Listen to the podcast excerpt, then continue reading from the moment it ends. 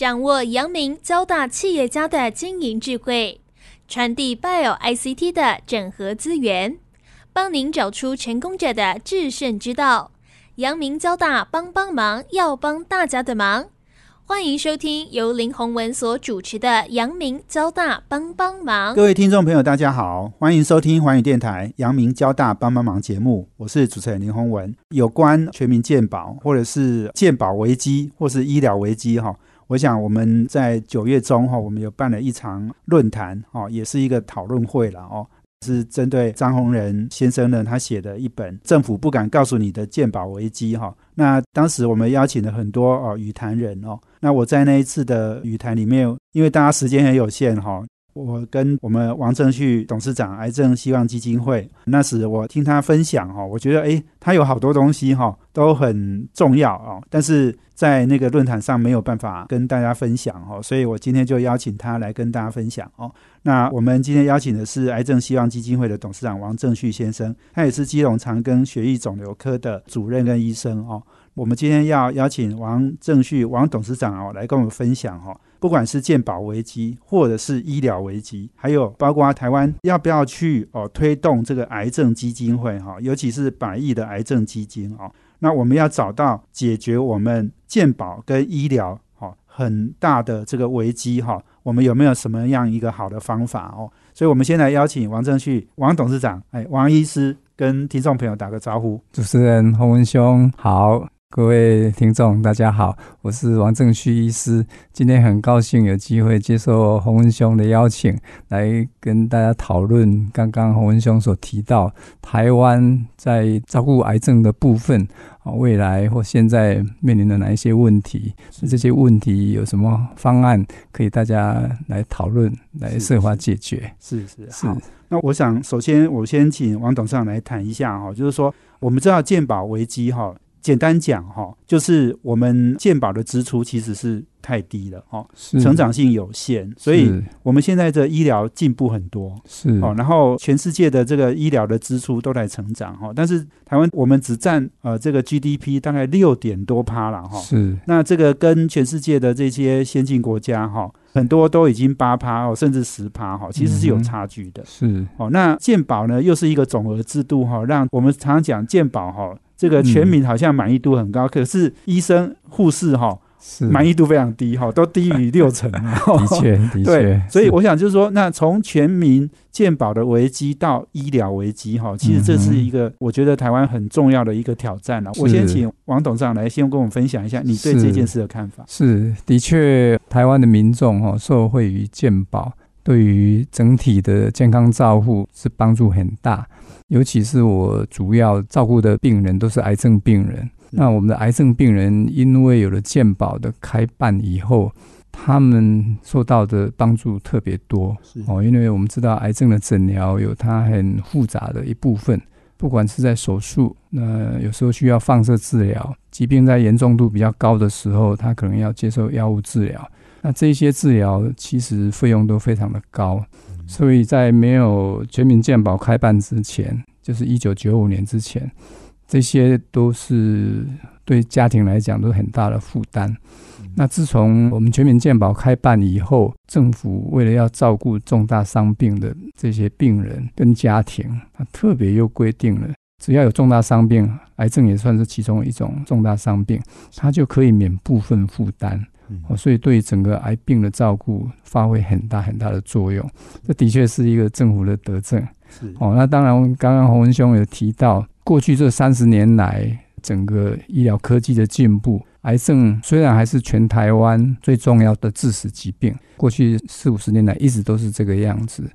可是呢，在整体的照顾上进步很多。从当初对于全台湾的五年的存活率啊，就是说癌症病人诊断以后能够存活到五年以上的，以前都是百分之三十到百分之四十左右。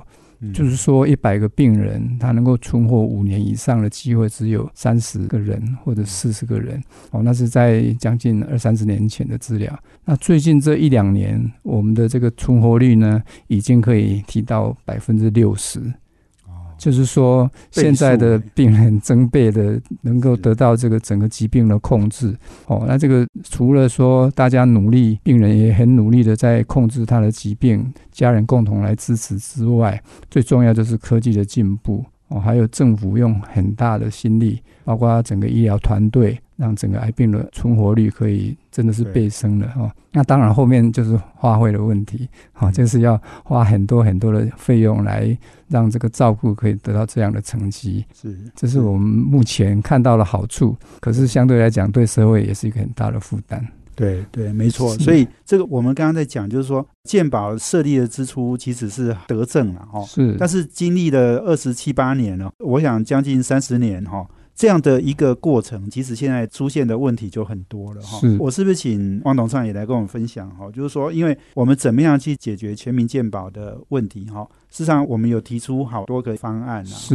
你觉得像比如说什么商保、补位健保，这是一件事。另外还有，尤其是我们在癌症希望基金会哈，是，那也希望推动一个所谓的百亿的癌症基金。是，你要不要跟我们分享一下你的主要的推动的想法？好啊，因为我们目前在照顾癌症碰到的一个大的问题哈，就是说，当这个疾病严重度变得比较严重的时候。啊，我们就暂时就称呼它是第四期的癌病好了。哦，因为有一半左右的癌症病人，他有机会会变成是第四期的癌症。那癌症的病人进入到第四期的时候呢，他通常需要一些药物的治疗。这个药物治疗以前大家比较耳熟能详的就是所谓的化学药物治疗。很多人，包括家人，一听到说要化学治疗，就说那就不要治疗好了。哦，因为副作用让大家都觉得很可怕。呃，包括掉头发啦、嘴巴溃烂啦，都会因为化疗无法吃东西、恶心呕吐，那就好像一朵花慢慢在萎缩掉，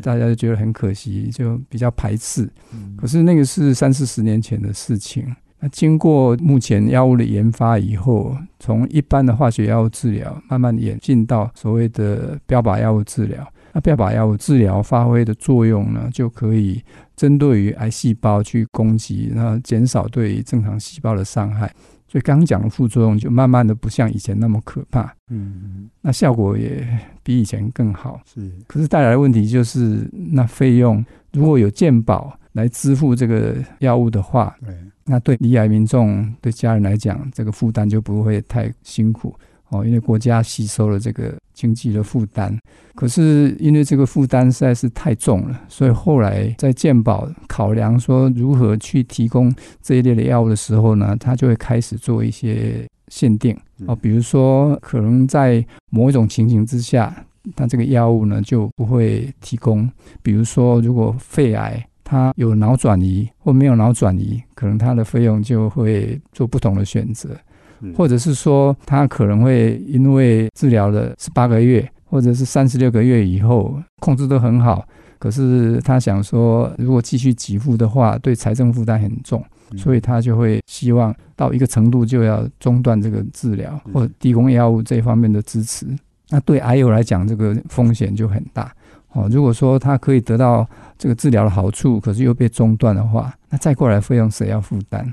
这个家庭有没有能力负担？因为这些药物真的都非常非常的昂贵，有时候一个月就要花费十万甚至十五万以上。哦，所以如果长期要这样支撑的话，是非常非常辛苦的。哦，这个就是药费的负担。哦，那台湾如果有十万个第四期以上的病人，那就等于十万个家庭的经济可能会受到这样的影响。哦，这是在台湾目前有关于癌症用药。碰到了一个困境，那这个困境我们应该有什么方式来共同讨论？哦，这个就是我们基金会非常关注的一个事情。是，没错。是，所以我们休息一下呢，等下再回来哦，请癌症希望基金会董事长王正旭王医师哦来跟我们分享。刚刚讲到怎么样解决那个困境哈，百亿。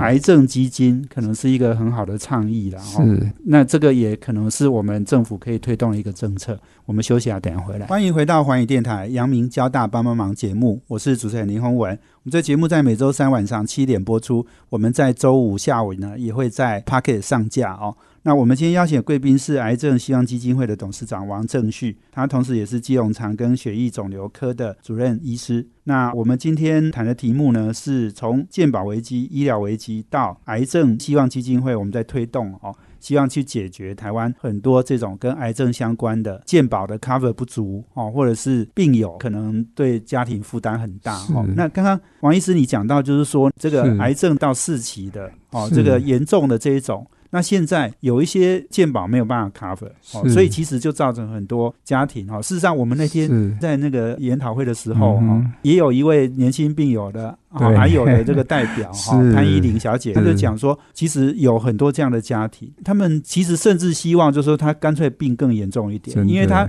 病没有那么重哈，健保不 cover 了，是，结果他要负担很多钱哈，是受不了的。对，所以其实呃，还有面对的是在不同阶段哈，有不同治疗上的困难。那蛮多癌友他的疾病经过控制以后，他是可以很稳定的过生活，他有很好的生活品质哈。尤其自从有了标靶药物治疗以后，它的副作用不是太强，呃，它在门诊就可以治疗，所以它可以保有很好的生活方式。哦，这个对家庭对家人的生活干扰都可以降到最低。可是我们也知道，很多的癌病经过一段时间以后，它会慢慢的改变。嗯，出现了所谓的抗药性，抗药性一出现以后，它的病情就开始恶化，恶化以后就会出现一些症状哦，包括疾病带来的问题，或者是因为担心疾病恶化带来的心理、生理的冲击，那甚至就会有一些灵性上的困扰哦。所以，针对于没有标准治疗或对标准治疗效果不理想的这些癌友。如何去面对这样的问题，就是一个很大的负担。嗯，那在临床上，如果是在这个阶段的话，就很依赖所谓的不同的药物，大部分是指新的药物开发，能够及时的用在这群病人身上。嗯，因为依照以前的经验，这群病人他的存活期，如果是没有好的标准治疗的话，大部分都会在半年或一年左右。就会因为疾病的恶化而离开他的家人，离开这个社会哦，所以他带来冲击可以明显的感受到是非常严重的。那如何能够有机会在这个状态之下或这个状况的时候，有新的药物来帮助这群人哦？这个就是目前我们觉得它的迫切性非常高的。那很多的新药一直在开发。一直也都有很好的临床进展，全世界花了很多很多的费用、很多的精神在做新药的开发。哦，那这个全球都会进行相关的临床研究或临床试验，来改善这个治疗的成果。那台湾的癌症病人，如果在这个阶段有没有机会使用到这个药物？是这些新生的药物来改善他的病情也好，或者是来稳定他，不至于在短时间就离开他的家人。哦，这个就是我们一直在努力的部分。可是，在开发的过程当中，这个药物如果在欧美已经得到给付的话，通常这个费用都非常的昂贵。那台湾如果这类药物要引进到台湾的时候，受限于健保目前总额制度之下。它的能够提供的药费其实很有限，所以大部分的病人就会无法及时的使用到这些对他们可能有帮助的药物。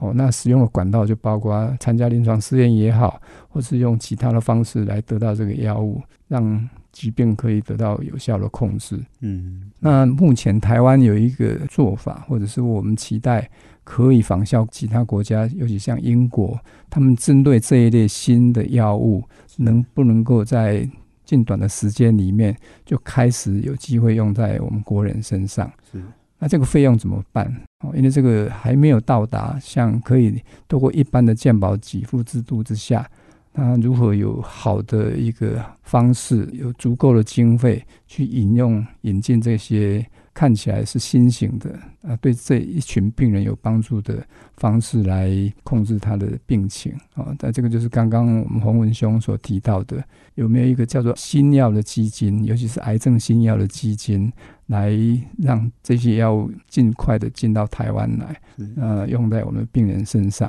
那这个药物基金其实额度是蛮庞大的。那经过我们的政府。主管机关，我们这些重要的长官们，他们就设法去争取从行政院那边去争取一笔可观的经费。哦，那未来期待就是每一年可以编列至少一百亿的经费来成立这个基金，让我们有机会去让这个药物尽快在台湾上市，那去帮助到这群病人。那第一年可能如果依照现有的规划，可能是四十亿，所以我们希望明年有机会透过这样的经费，那比较长期的，透过一个好的方式去把经费编列下来，让。台湾的癌友们在没有标准治疗，或者是现有的治疗效果不理想的情形之下，有机会透过癌症药物基金处理出来的药物来帮助他们。是是是是，对。所以你刚刚在讲的这个百亿的癌症基金，这个哈，是这个可能是比较鼓励新药，是，而且还是在三期临床，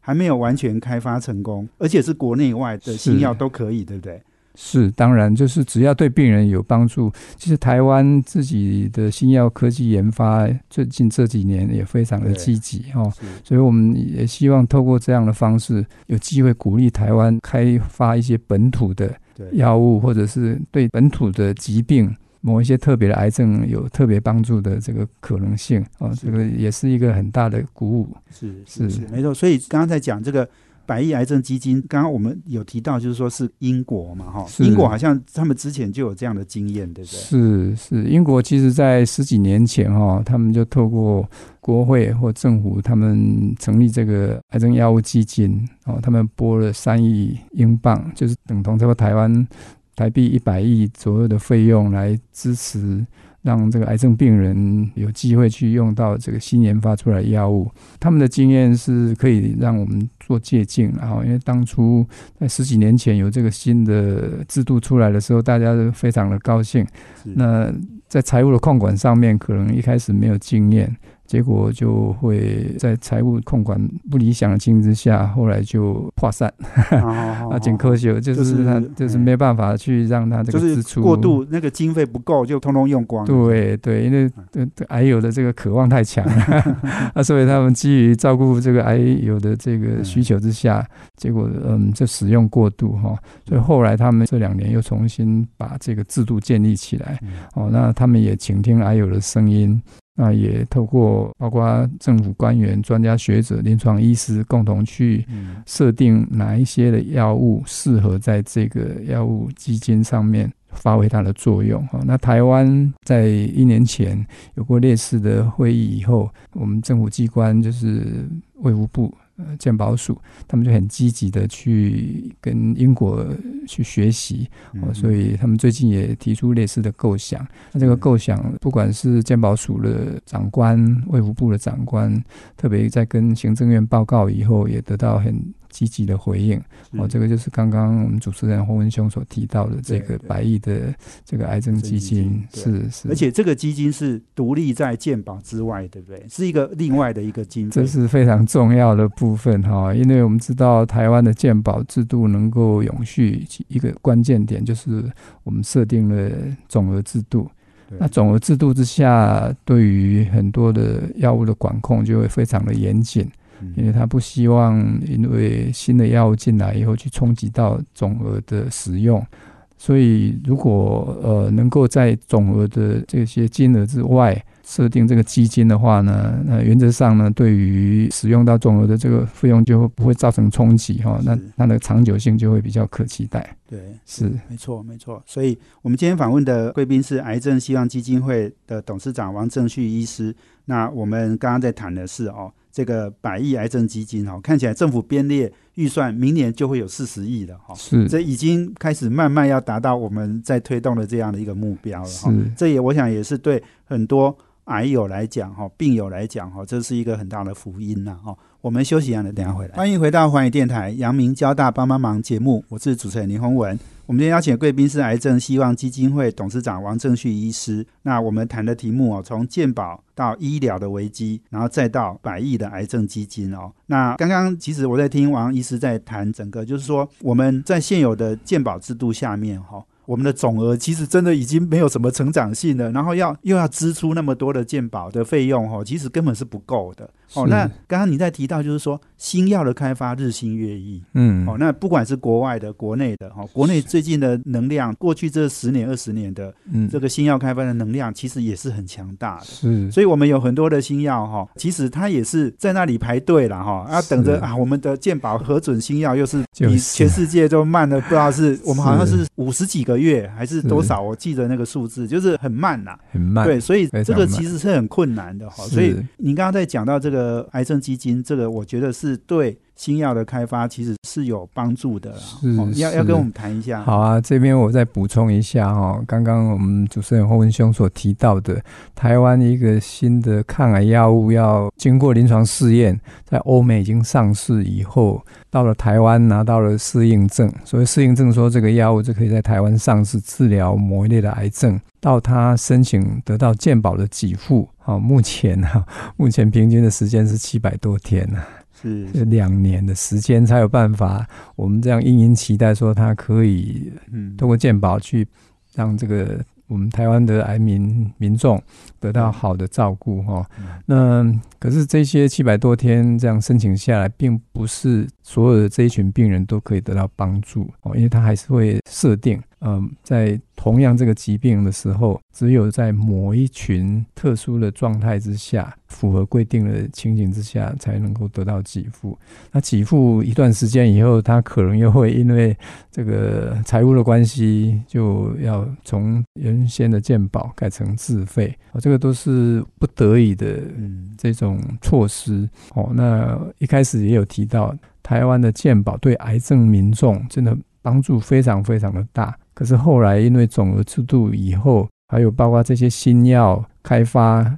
带来的这个好处，可是费用非常的可观之下，做了不得已的一些措施。哦，目前我们希望的就是如何能够让这样的限定限制措施有效的去得到改善。嗯那为什么会这个样子？大家一定会很好奇哈、其实是因为我们对于癌细胞、癌症的了解越来越清楚，所以知道说这些癌细胞如果透过什么样的方式呢，有机会去杀死这个癌细胞，嗯不要对我们的健康、对我们的器官伤害造成更多的影响。哦，这是不同的机制带来的冲击。嗯那以前二三十年前、三四十年前的时候，我们用的药物都是一般刚刚所提到的化学药物治疗。哦，这个是药物进到体内以后呢，它看到癌细胞就会杀死癌细胞；它看到正常细胞，不知道它不是癌细胞，它也会伤害到正常细胞。对，这个就是毒性嘛，哈、就是说它有好处也有副作用想到化。疗都觉得好恐怖。对，大家都真的是就是脚底会觉得冷冷的然后就是感受非常不好。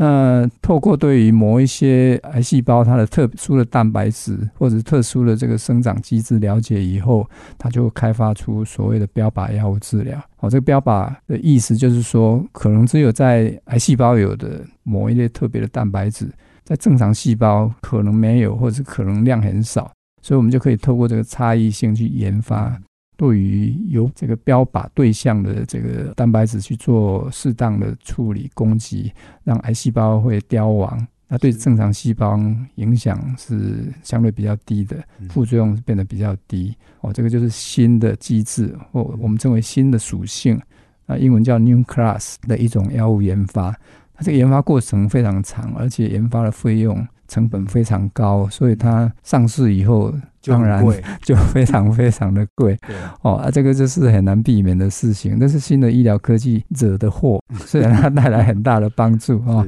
那这个是我们称为新的这个属性。那这个大部分是小分子，后来在研发的过程里面又找到一个大分子的药物哦，这个就是单株抗体的这个蛋白质哦啊，这个研发的费用更高。对。它的效果当然跟刚讲的这个标靶药物，它有异曲同工之妙哦，它会从不同的方式去控制癌症哦嗯，那可以想见这样堆叠下来，那我们的医疗费用随着医疗科技的进步，药物的研发，还有寿命，因为这些治疗的延长以后呢，嗯。它对于社会的负担就加重了，对每一个癌症病人跟家庭的财务负担就真的越来越重。是是是，对。所以你在讲，就是说医疗的进步哈，其实是是让你的支出一定是增加的。是哦那我们全民健保又增加的额度都很有限，哦是，所以这已经追不上那个科技的进展了。对，依照健保署给我们的资料看起来，哈，就是说每一年我们在总额的费用可以提升的百分比将近四点多到百分之五左右，对哦，一年的这个健保总就是额费用其实是有在上升。可是呢，新的科技带来的冲击费用是超过十个百分比以上，而且是经过限缩以后才十个百分比啊。如果没有适度限缩的话，会更可怕。这个就是医疗危机的一个一种另外的呈现。对，所以这个真的我们很期待这个癌症基金呐，哈，不管是四十亿，甚至以后到百亿哈，是这个都是应该赶快积极推动了哈。是是，对，是这个也谢谢我们 Hope 哈癌症希望基金会在这件事情上出力很多。是。那主要是因为呃，癌症希望基金会成立的宗旨之一，就是希望针对癌症病人他离癌的时候，提供他完整的支持嗯资讯。哦，还有各种资源的力量来协助他抗癌，让他顺利的康复。嗯那这个服务的层面很广。那我们从我们这些癌症病人跟他的家属也得到很多的回馈，告诉我们他们在诊疗过程当中面临的各项的困境。那这个财务困境就一直是我们很关心的问题。呃，尤其即使在总额限制之下，那健保也努力的提供我们癌症病人的一些财务上尽量减少大家的负担。可是因为各方面的限制，所以台湾的癌症民众他需要自己在掏腰包自费去使用的这个诊疗，看起来也真的负担越来越重。是是是，所以真的要大家一起来努力。对对对，哎王医师讲到这里哈，我想也顺便谈一下，就是说，因为癌症希望基金会呃简称 HOPE 嘛哈，因为我知道就是说我们跟癌友有关的基金会还蛮多的。是，那我们是属于专业的病友团体，是，我们要也许是要说明一下我们的特色。好，癌症希望基金会其实是由社会的贤达人士哦，很多都是癌症病人的家属或者是癌症病人本身。那其实最重要组成是来自于专业，包括我自己本身是医师，我在里面担任志工的职务。那我们有护理师，我们有社工师，我们有营养师，我们有心理师等等专业的同仁来做服务哈。所以我们在台湾有在台北、台中、高雄成立的服务中心。那我们专业的同仁就有六十五位，好，这是一个很完整的专业的团体，不是正职的专业人员。我们的职工有一两百位，哦，更是以癌症病人为主的这个职工来协助我们这些到基金会来寻求帮忙的这些癌友跟他的家人们。是是是呀，所以这个跟有一些团体是纯病友的团体，是好，这不太一样。哦哎，这个是不一样的组织方式然后。不过对癌症病人来讲都很重要哦。一个是提供他离癌的经验做直接的参考。那我们呃癌症希望基金会是透过专业的方式来协助罹癌民众跟他的家人共同克服这段时间的困难，让他能够顺利的康复，回到家庭，回到社会，继续踏遍。是是是是，好嗯。我们今天访问的是癌症希望基金会董事长王正旭医师哦。那我我想，我们整个应该说健保或者是医疗有什么样的问题或危机哈、真的是有赖于很多呃愿意投入这样不管是自工或专职哈、是愿意去推动整个去改善我们的医疗危机、健保危机的人哈、我们真的要跟你们致敬了哈、谢谢你们。那我们休息完了，等下下。再回来，请我们王董事长来跟我们分享哦。最后一段我要请他来跟我们谈哦，他自己是一个医生，他也是病友的家属，哦，嗯，也是阿妈、妈妈很多亲戚朋友哈。这个有离癌，你甚至是主治医师哈，是所以你有很多的经验可以分享。我们休息一下，等一下回来。欢迎回到环宇电台阳明交大帮帮忙节目，我是主持人林宏文。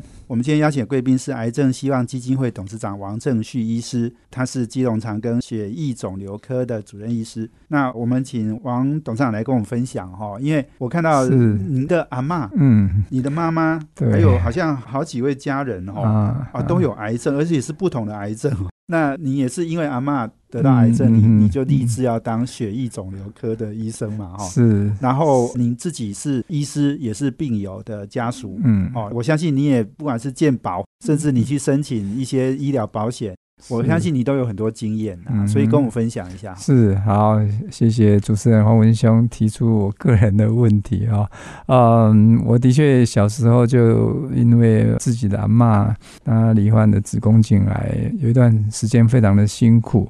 所以就觉得，如果自己有机会去当一个临床医师的话，那选择这个癌症的治疗，希望能够对家人以外，也对其他癌症的民众是有帮助的哈。这这是一个很重要的契机，让我会选择肿瘤科这个职业。那后来就有机会同时去照顾到我自己的母亲，我的妈妈她是大肠癌。呃，他诊断大肠癌的时候已经有肝转移哦，算是第四期的癌病，非常严重。不过非常欣慰的就是，经过努力的抗癌啊嗯，他把大肠做了切除，把肝脏转移的部分也做了切除，后来又接受了手术以后的一些药物治疗，他的癌病并没有复发。哦，这是很难的机会，然后而且你是主治医师嘛，是，那是我自己应该做的责任哦，哦你。有特别照顾哦。哦哎，那是一定要的，应该的。不过其实都是在健保的制度之下提供的照护模式，然后所以并没有特别的再去用更多的医疗需求，就能够有机会啊，让我的母亲得到这个癌病照顾的好处。嗯。那后来陆陆续续，我很多的家人有一半以上都罹患的各类的癌症，啊，有乳癌、有射护腺癌、有鼻咽癌等等的，嗯。所以我是呃最标准的癌症候选人。是。就是说哦 我自己罹癌的机会风险是非常高高对，所以我就很努力的照顾我自己以外，我对于如果有什么癌症筛检啊，或者是需要让自己有机会避免罹患癌症发生的方式，我都会努力的去做到。哦，我想台湾很多民众跟我很类似，哦，嗯大家都是癌症候选人。呃所以，如何能够避免癌症的发生？嗯不过，依照现有的科技，其实诊断的，如果是初期癌症，我们有初期癌症的治疗模式；如果是比较严重的，我们有各类的治疗方式。哦，所以才有办法让我们五年存活率提高到百分之六十以上。哦，所以即使离癌了，大家会担心，可是不要恐慌。嗯哦，你只要得到适度的这个医疗，还有得到这个社会，像以癌症希望基金会来协助的话呢，就能够有机会克服各种困难。嗯哦，当这个过程里面是辛苦的哦，没有离癌是真的那么轻松哦，不管是身心或者是一些呃家庭的负担，都会相对带来一些问题跟冲击。不过，如果我们善用社会资源的话，就可以把这个冲击减到最低。哦，这个我想台湾的社会真的非常温暖，大家应该可以透过所有的社会的力量的帮忙，让呃自己在离癌或者家人在困境里面得到好的方式来解决问题。哦，这是我个人在从事癌症希望基金会这二十年来的一些想法。那也很谢谢大家对希望基金会的支持。那也很努力的让我们有机会做更多的事情。我们期待大家都看到社会的力量在哪里，嗯那也一起共同来支持这个力量。哦，不过我们担心的是三十年后，那三十年后会造成什么问题？嗯刚主持人洪文兄有提到健保危机，还有医疗危机。那危机的来由主要是因为科技在进步，所以整体社会对于医疗疾病的控制的费用越来越高涨。那现在我们还有能力，至少在总额的控管之下，可以提供基本的，或者是让社会民众很满意的健保的一些医疗照顾。哦，我们的这个满意度可以到达八十五 percent 以上，那是一个很重要的成绩。那是因为我们现在人口数还能够有效的支撑这个费用的控管的基础。可是三十年以后，可能就不一样了。对三十年以后，我们的人口老化，嗯人口老化的重要象征之一就是健康需求，疾病的治疗一定会比现在高很多。是那三十年以后，我们现在全国人口的下降程度会相当的快，我们到时候能够收到的健保费可能只有现在的三分之二左右，就是会减少三十个 percent 左右。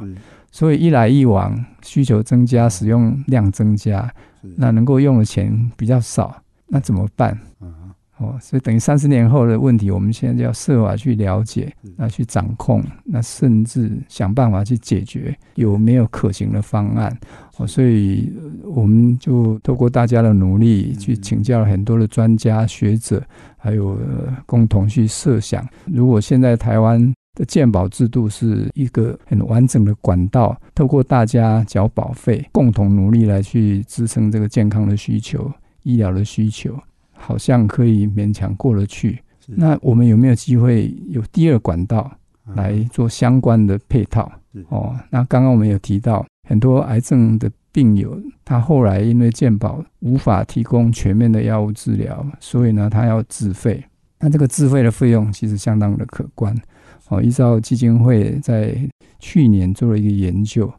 有百分之四十的人，哦，他的保费在第一期、第二期的时候，他要负担四十万以上，哦，那会用到一百万自费的金额，竟然有高达百分之二十。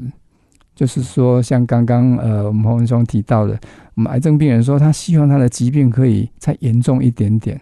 在严重的时候呢，某些药物健保是有给付的。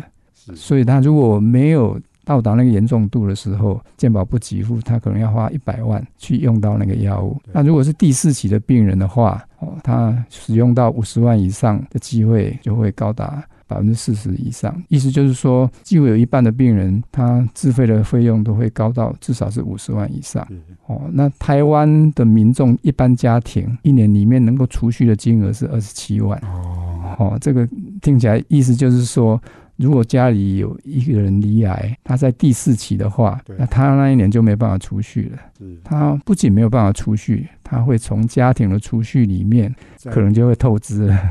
哦，那这个就要很小心嘛。这个未来如果三十年以后，这种困境会比现在更严重。所以我们在想，如果台湾有其他的保险，像一般的商业的健康保险。我们台湾民众哈，大概蛮爱买保险哈。我们所知道的，一般人一个家庭都会有三点一七张保单，哦，这个其实是蛮大的量，这个渗透率占全球第二位。意思就是说，大家都很喜欢、很习惯买保单，对，对自己的这个有一个保障嘛，哈，因为买保险就是买保障嘛。啊，这个保障基本上呢，都是用储蓄险，嗯，哦，或者是用寿险的方式让自己有保障。嗯，可是当如果突然面对这个疾病，尤其像癌病的时候，这样的保险通常是会不够。所以我们期待的就是很多健康是附加险，不是主险。对对，德西公当初保的时候呢，他就会有这个不同的这个保障的需求。哦，所以我们很期待，就是政府有没有办法去引导第二管道的。类似这种比较完整的保险方式，来让我们本来的第一管道的所谓的全民健保有一个更好的汤口哦。第一管道就是一个很大的汤口，汤口如果要更强的话，啊，统这都是个迄个。大烫诶，让各个受好较安，更有保护哦。那这个是一个保护网，所以我们希望所有的病人都在这个保护网的这个保护之下，得到他的健康的永续哦。这是我们非常非常期待大家一起来努力的。对，我想这也是我们在推动的，就是商保去补位健保哦，在健保之外有一个完全是针对健康险。哦，然后是不是刚刚讲的那些什么寿险的附加险这种概念，是一个健康险，然后专门就是保啊这个跟健康或是癌症或等等这个有关系的这样的一个险。是是是，在我们全民健保的险的之外哈，因为它其实做的算不错啦，但是它是有缺口的。我们用商保来补位健保哈，去补位去协作哈，那这样子可能对我们全民健康的这个保障哦会更高，是会更好。是我们今天非常谢谢我们癌症希望基金会的董事长王正旭王医师接受我们访问啊，也给我们带来很多哈，我们对未来解决三十年的哈这样的一个医疗危机哈健保危机是很重要的概念呐，也是我们应该好好努力。我们也要好好支持哈，Hope 哈，癌症希望基金会推动了很多事情，是非常谢谢你们。那里也谢谢主持人黄文兄的邀请，那也谢谢各位听众哈，我们期待大家共同来努力，是谢谢大家。我们今天谢谢王正旭王医师，那也谢谢我们听众朋友的收听，我们阳明交大帮帮忙，要帮大家的忙，我们下周见，谢谢，拜拜，拜拜。